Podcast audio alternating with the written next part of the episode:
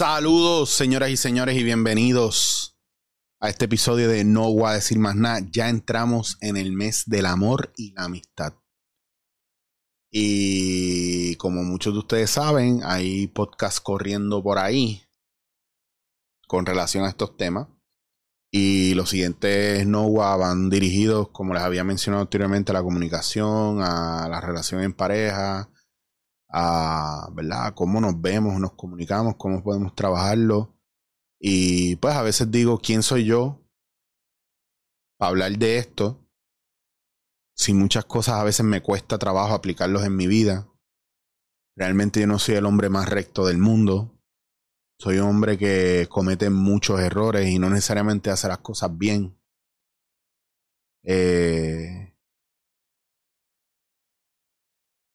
pero nunca con malicia y con maldad y nunca con ánimo de hacer daño, sino con el verdadero, ¿verdad? Con, el verdadero, con la verdadera inocencia de darme lo que necesito para sanar y para moverme hacia adelante como dice la canción de Umburi que tanto me gusta, que dice con el temor de no hacer todo el daño que sea necesario para sanar. De una manera indirecta, ¿verdad? Porque muchas acciones que nosotros ejecutamos hacen daño a gente que no lo entiende y no lo va a entender. Pero usted haga lo que usted necesite para sanar, para moverse hacia adelante, para enmendar y arreglar las cosas, yo digo que esto es como cuando yo le explico a gente que es vegana que yo necesito carne roja para vivir y ellos me dicen que no, que eso no es real. Pues ellos tienen su punto de vista y yo tengo el punto de vista mío. Para ellos yo estoy al garete, yo mato animales, yo soy una persona nefasta porque yo estoy mal y yo pienso que la proteína animal es importante para mí y mi cuerpo la necesita por mi tipo de sangre y las verduras muchas de ellas me caen mal por razones, ¿verdad? Que el cuerpo conoce y que a lo mejor yo no entiendo muy bien y que la ciencia explica de algunas maneras, pero para ellos yo soy, yo no, eso es mentira, yo estoy al garete, yo soy el peor del mundo. Y bueno, cada cual con su verdad y cada cual en su burbuja y con su percepción. Les digo esto para que entiendan que nosotros sí podemos recibir consejos y sí podemos recibir edificación y sí podemos recibir acompañamiento de gente que no es 100% sana y santa, pero que si esa gente está trabajando en el proceso y tiene acompañamiento y tiene movimiento y tiene una búsqueda, ¿quién somos nosotros para juzgar y atacar? Lo que importa, a mí muchas veces me importa mucho lo que esa persona está diciendo y cómo lo lleva, porque hay cosas que a lo mejor yo no entiendo y eso pasa en pareja, en pareja eso, eso pasa como loco.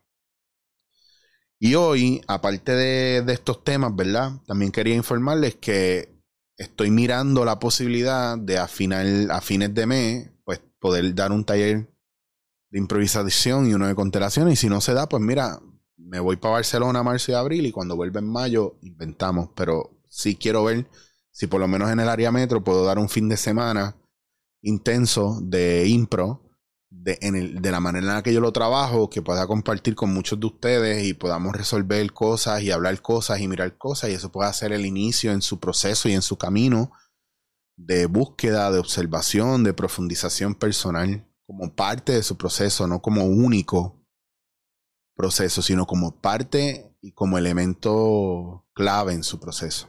Así que ya habiendo explicado esto, ya habiendo diciendo esto, ya habiendo confesado esto, hablemos de ¿Qué pasa cuando nos enamoramos?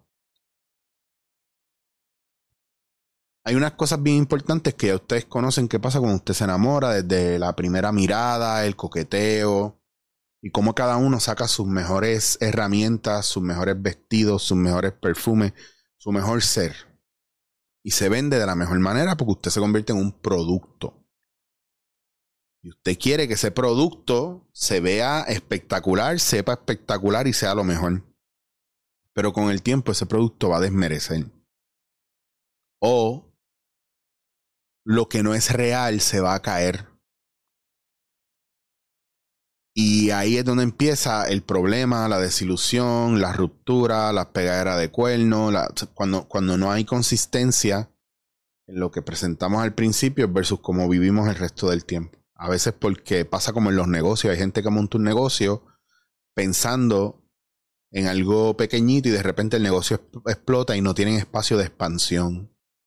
Y el negocio, el negocio se cae. Porque la gente no piensa que eso va a durar. La gente no piensa que, la, que, que las parejas se mudan juntas. La gente que se gusta se mudan juntas. La gente no piensa que eso de la regla de no me acuesto con nadie en la primera noche, eso es falso. Tú te puedes acostar con quien te dé la gana la primera, la segunda, la tercera, la última noche. Hay gente que, está encima de una persona toda la vida y jamás se acuestan con ellos. Pero cuando esa persona se entera que, que está con otra persona y se está acostando con otra persona, se molesta. Porque es parte de esa complejidad y contradicción del ser humano. Y lo que pasa cuando tú te enamoras realmente, para que entiendas el viaje, te enamoras de la posibilidad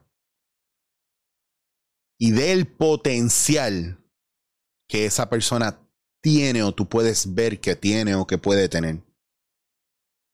Pero obvias las banderas rojas, los defectos, lo, lo que realmente no hay o el esfuerzo que hace la persona y no ves la naturalidad, la autenticidad. La autenticidad se esconde muchas veces. Y aparece una parte que tú quisieras ser, pero que te causa problemas. Viene esa persona a visitarte tu casa y ahí tú limpias tu casa, pero usualmente tú no limpias tu casa todas las semanas ni todos los meses, la limpias dos veces al año. Tú no fregas todos los días la en algunos sitios dicen la losa, en algunos, dicen, en otros sitios le dicen los platos, los trastes. Pues tú no los, los, limpias nunca, los dejas ahí toda la noche, dos o tres días hasta que se te llena y un día lo coges un viernes, un sábado y lo limpias todo. Hay gente que no, no ve eso porque tú no vives con ellos. Hay gente que, esta es la parte más divertida y la que yo me parece muy interesante, eh, perdonando la expresión, eh, es muy, a veces es hasta muy inmaduro pienso yo. Aunque uno lo hace por respeto, pero es muy inmaduro pensar que la pareja no, no caga, no mea, no tira peo. ¿Me entiendes? Entonces, los olores, las rutinas, todo se va develando porque las mentiras o lo que no es cierto, o lo que no es verdad y lo que no es cotidiano, pues se va deshaciendo en la cotidianidad, se va manifestando. Y eso es lo, burdo y lo banal. Por eso cuando a veces nos enamoramos de la gente desde un lugar también muy profundo. Hay, hay un sentir que va más allá, que parecería de otras vidas. Y eso es brutal porque esa conexión es irrefutable, es intuitiva, es como si dos almas se conectaran y tú no entiendes por qué y no lo puedes evitar.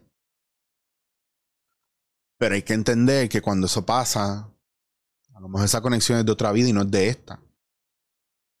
Y a lo mejor esa persona la siente contigo, pero su realidad actual no le permite conectar contigo en este tiempo, pero sabe y siente que hay algo ahí profundo y no pueden soltar. Se puede volver doloroso, desesperante. Pero es importante pues sostener, ¿verdad? Hasta donde uno pueda esa amistad y, cuidar esa amistad porque puede haber algo ahí muy interesante a nivel eh, otras vidas, transgeneracional, no sé. Hay tantas cosas que nosotros no sabemos. Hay tantas cosas que nosotros no entendemos que a mí me parecen espectaculares. Y me encanta tanto ese. Esa cuestión de. Me, encanta tanto esto del enamoramiento que a veces yo quisiera que la gente entendiera que. Que tú deberías estar con una persona si estás enamorado de esa persona toda la vida. Y si esa persona está enamorada de ti toda la vida, pues, pues quédense juntos. Pero si llega un punto donde empieza la monotonía, la pareja se vuelve el mamá o la, eh, mamá o el papá del otro, el otro está hastiado, viven la vida trabajando, no janguean, no conectan, eh, uno no le quiere, no, no tiene la inspiración de escribirle poemas al otro, no hay un valor genuino añadido, deberían dejarse y darse la oportunidad de volver a amar a otra persona o de volver a enamorarse. Es bello, enamorarse es bello. Pero yo entiendo que del, del enamoramiento a crear algo con alguien es bien difícil. A menos que no te den permiso de estar en una relación que tú puedes, que entiendes que puedes sostener, que hay admiración, hay aprecio y hay algo profundo ahí. Y pues que de repente te enamores de alguien y eso, y ese enamoramiento no conlleva otra cosa que es un enamoramiento fugaz. Pero las heridas de nosotros y la manera en que trabajamos la monogamia o el, el, el, el poliamor y esta, y estas es que yo ya yo me he perdido tanto en estas cosas que son etiquetas pero que no que no responden a la verdadera naturaleza del ser humano sino al etiquetar algo y a poner reglas. Y la realidad es que nosotros podemos vivir sin reglas del todo. Pero como no tenemos la madurez emocional y no hacemos un trabajo personal pues amamos desde lo posesivo. Desde yo te amo pero ahora tú eres mío. Ahora tú eres mía y nadie puede tenerte y nadie puede disfrutarte y nadie puede disfrutar lo que yo solamente me puedo disfrutar de ti. Y no voy a entrar en lo que pasa cuando tu pareja te engaveta. Y cuando digo engavetar es un término muy de, de, las artes y de los medios de comunicación que te usan un rato y después te, engavetan, te ponen un contrato de 10, 20 años y tú no puedes trabajar con más nadie y tu talento se va en picada porque no puedes hacer más nada. Y hay gente que a lo mejor me llega a mí a todas estas consultas y, y a veces yo he tenido este pensamiento que, que me he hecho a perder. Y he estado reflexionando sobre, sobre cuando la gente dice me he hecho a perder o cuando yo he dicho me he hecho a perder. Y la pregunta es, ¿me he hecho a perder porque no me usan o me he hecho a perder porque yo mismo estoy en una guerra civil conmigo y me rindo ante la vida o me rindo, me rindo ante las vicisitudes de la vida y, yo mismo me echo a perder. Y no es echarle la culpa al otro, no es echarle la culpa a papá y a mamá, no es echarle la culpa a tu pareja, no es echarle la culpa al mundo. Es como, ¿qué necesitas para estar bien? Y, lo, estás, lo, estás buscando, estás está trabajando por ello, está, está confuso, está raro, o estamos pensando en qué es lo correcto, qué es lo real, qué es lo bueno, qué es lo malo. Yo pienso que hay que tener mucho cuidado con todos estos argumentos y con todas estas preguntas porque te pueden volver loco, te pueden descarrilar y pueden quitar la concentración o pueden quitar el enfoque a esa visión que tienes de la persona que no es mentira, que es una realidad, es una probabilidad de que esa persona sea tan espectacular como tú crees. Pero es importante que ambos construyan o trabajen para esa cosa tan espectacular que tiene el otro. Es bien importante que como pareja potenciemos esa grandeza que tiene el otro. Y tenemos que tener cuidado con la manera en la que nosotros nos comportamos con el otro y la manera en la que permitimos que el otro nos trate.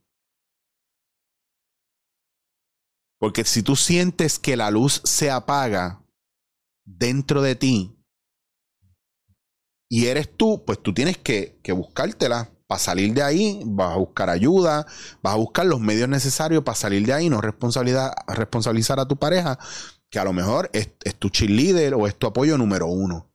Pero si es que el otro tú sientes que te pisa y te opaca porque tiene una energía negativa, densa y es una persona que no está consciente o está consciente de lo mierda que es, pues entonces tú tienes un problema porque no te estás levantando y no te estás yendo de ahí.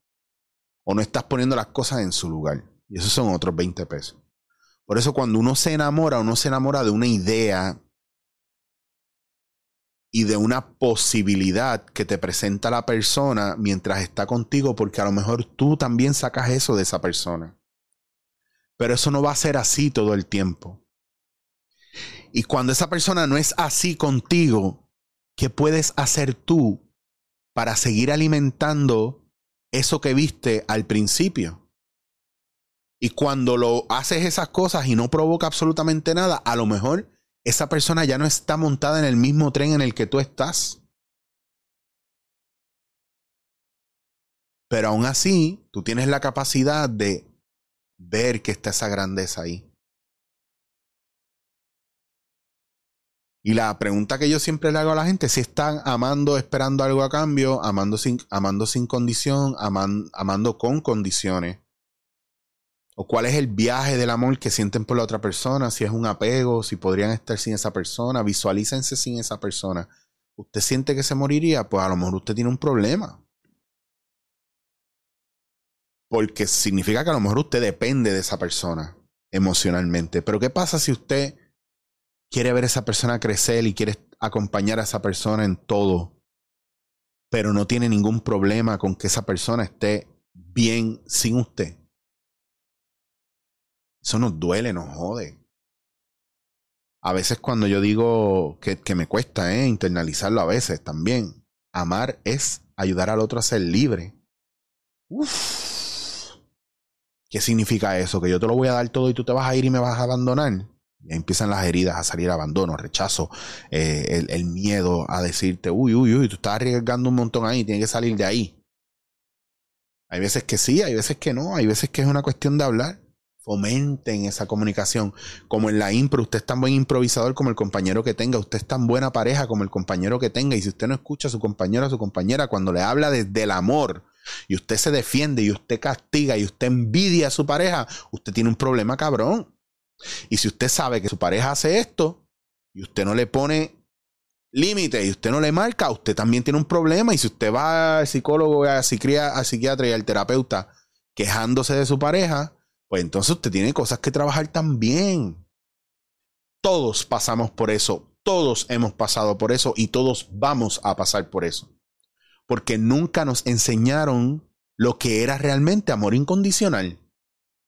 Nunca nos enseñaron sobre la ley de intercambio. Nunca nos enseñaron lo que era un intercambio cualitativo y un intercambio cuantitativo. Y como un intercambio cuantitativo es el equivalente a yo te doy una naranja y tú me das una naranja, yo te doy una vaca, tú me das una vaca. Y el cualitativo es yo te doy una vaca porque tú la necesitas. Pero tú me das a mí 12 naranjas por esa vaca porque yo necesito las 12 naranjas. Ah, pero eso no hace sentido. Pues, imagínate que vas por el desierto. ¿Qué te vale una botella de agua? ¿50 céntimos? ¿Un euro? ¿Un dólar? ¿1.50? Una botella regular de agua vas caminando por ese desierto, llevas dos días sin tomar agua y tienes encima 600 pesos y no hay dónde comprar agua. Estás en medio del desierto. Llego yo en un carro con una botella de agua a mitad y te digo, esto vale 500 pesos. Oferta y demanda. ¿Me los vas a pagar o te vas a morir de sed? Y muchas veces eso pasa. En, en los intercambios cualitativos, a veces en las relaciones, las peleas son no, que yo traigo aquí los chavos a la casa y a mí no me, das, no me hacen nada, no me dan nada, yo soy el único que trae el dinero. Un, intercambio cualitativo puede ser, si tú traes el dinero, pero yo te voy a cocinar, yo te voy a limpiar la ropa, yo voy a cuidar los nenes, yo los llevo y los traigo a la escuela. No necesariamente pagamos igual. Entonces hay un poquito mirar, a lo mejor hay ejemplos que no encajan o no van, pero tú sabes lo que tú aportas y tú sabes lo que el otro te aporta. Y por ahí no me voy a ir a hablar en otras cosas porque lo que quiero es que nos concentremos en lo más importante que es cuando nos enamoramos o cuando cortejamos. Siempre vamos por lo más bonito o siempre vamos por lo que nos presentan, pero entendamos que eso va a deteriorarse si no lo cuidamos. Si usted compra una flor bien bonita, se la lleva a su casa. Si usted no la cuida bien, esas flores no van a abrir más, no van a dar hijos, no va a pasar nada. Pero es que también recuerden que aunque usted haga lo que haga, también tienen un tiempo de caducidad. Yo he visto bien pocas relaciones que empiezan bonito y terminan bonito, porque los finales para nosotros son fatales. Yo he llorado finales en mi vida que no son malos, pero los he llorado porque me ha dolido, porque estaba tan a gusto en ese tiempo que les iba a decir que uno eh, los recuerdos de uno no, no tienen que ver con el lugar, tienen que ver con lo que vivió en ese tiempo, en ese lugar. Si yo en 20 años vuelvo a a los mismos sitios, llevo, imagínense que llevo 20 años que no voy a, Barcelona, donde, donde estoy pasando cosas bellas y espectaculares, y pasan 20 años y yo no vuelvo a Barcelona y en 20 años vuelvo y voy al mismo sitio, no va a ser igual. Ese no es el sitio que yo amaba. Es que había un tiempo y un espacio para las cosas. Y si usted no cultiva eso en una relación, usted, usted va a vivir enamorado de ese momento y no lo va a ir actualizando. Por eso las relaciones hay que actualizarlas. Y para actualizar una relación hace falta dos personas. Las dos que están en la relación Tienen que hablar y actualizar, tienen que entenderse, escucharse, no castigarse por lo que dicen. Escuchar detenidamente cuál es la queja y la necesidad del otro y ver si usted la puede suplir o no. O a lo mejor la queja que usted tiene, la demanda que usted tiene, no tiene que ver con la otra persona y tiene que ver con usted. Aproveche, siéntese con su pareja y tenga el valor de preguntar qué, estoy haciendo, qué tú necesitas de mí.